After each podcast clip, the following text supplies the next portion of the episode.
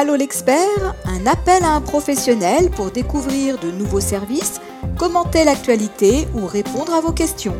Une émission proposée par monimmeuble.com et animée par Isabelle Dahan. Les travaux de ravalement continuent en copropriété malgré la crise sanitaire et l'on ne peut que s'en réjouir. Peut-on toutefois réduire le coût de ces travaux? Nous avons posé la question à Eric Balèche, directeur commercial de la société Spebi. Bonjour Eric. Bonjour Isabelle. Alors ces travaux, c'est vrai que bon là on est dans une période un peu compliquée, mais en règle générale, est-ce qu'il y a moyen de réduire un peu le budget? Alors, il y a moyen de réduire le budget. Un des gros postes, et là euh, c'est là où le conseil syndical, euh, il y a un véritable échange à avoir, c'est qu'on appelle les installations de chantier, c'est-à-dire les bases vie, les unités de stockage. Donc là, lorsque l'on vient faire l'étude, on aime bien échanger avec le copropriétaire pour savoir si il y a possibilité d'utiliser les, surfaces de la copropriété. De cette façon, on économisera les frais de voirie qui d'ailleurs sont en train de s'enflammer actuellement dans certaines villes.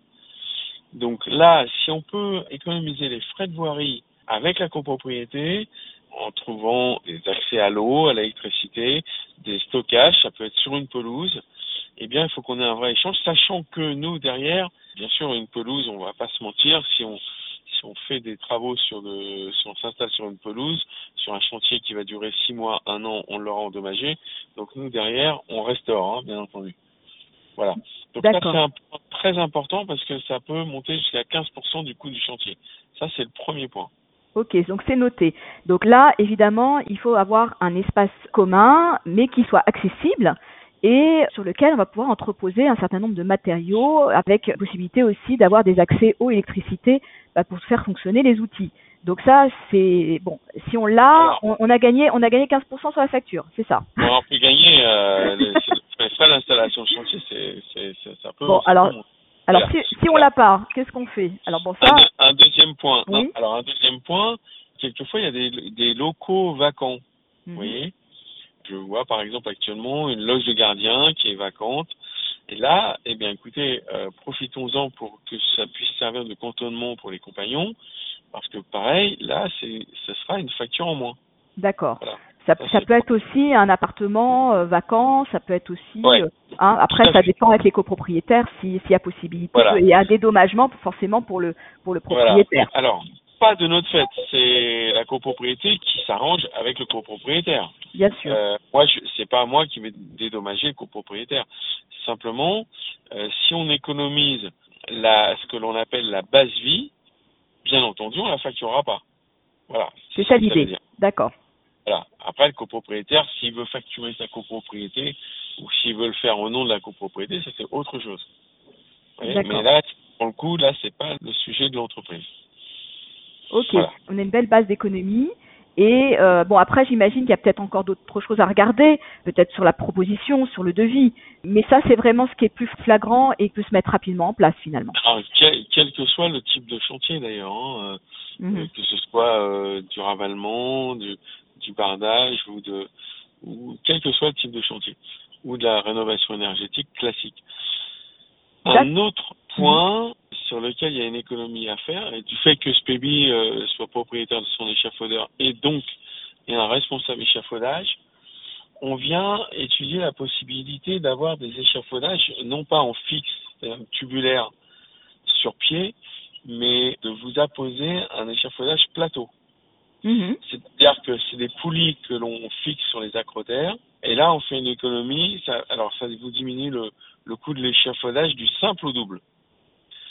Donc, essayons, nous, avec, avec la copropriété, de voir si on peut partir sur ça. Donc, ça, ça fait partie de l'échange qu'on doit avoir avec la copropriété et le maître d'œuvre, là, pour le coup, bien entendu, parce que ça fera partie de son cahier des charges. Mais si on peut descendre, euh, si on peut utiliser un échafaudage plateau, là, ça fait une somme importante à déduire. Voilà.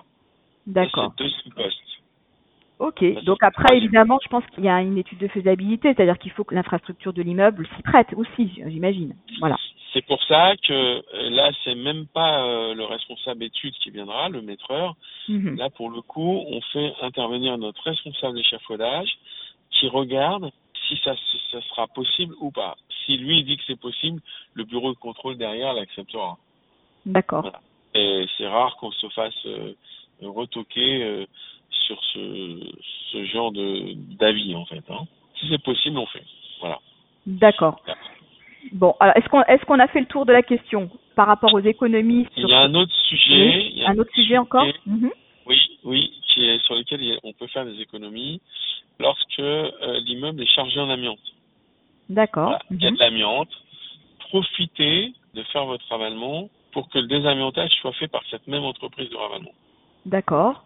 Donc, il faut prendre une entreprise qui soit qualifiée, parce que l'entreprise qualifiée en désamiantage va faire en sorte de vous diminuer le coût du désamiantage de façon à ce que les travaux puissent malgré tout se faire. D'accord. Alors, quand on a choisi son entreprise, normalement, on a fait ce diagnostic avant chantier au préalable, c'est ça. Donc, on sait déjà s'il y a de l'amiante ou pas. La réglementation dit que au moment de l'appel d'offres, les entreprises doivent savoir s'il y a ou pas de l'amiante, donc ils doivent disposer du diagnostic.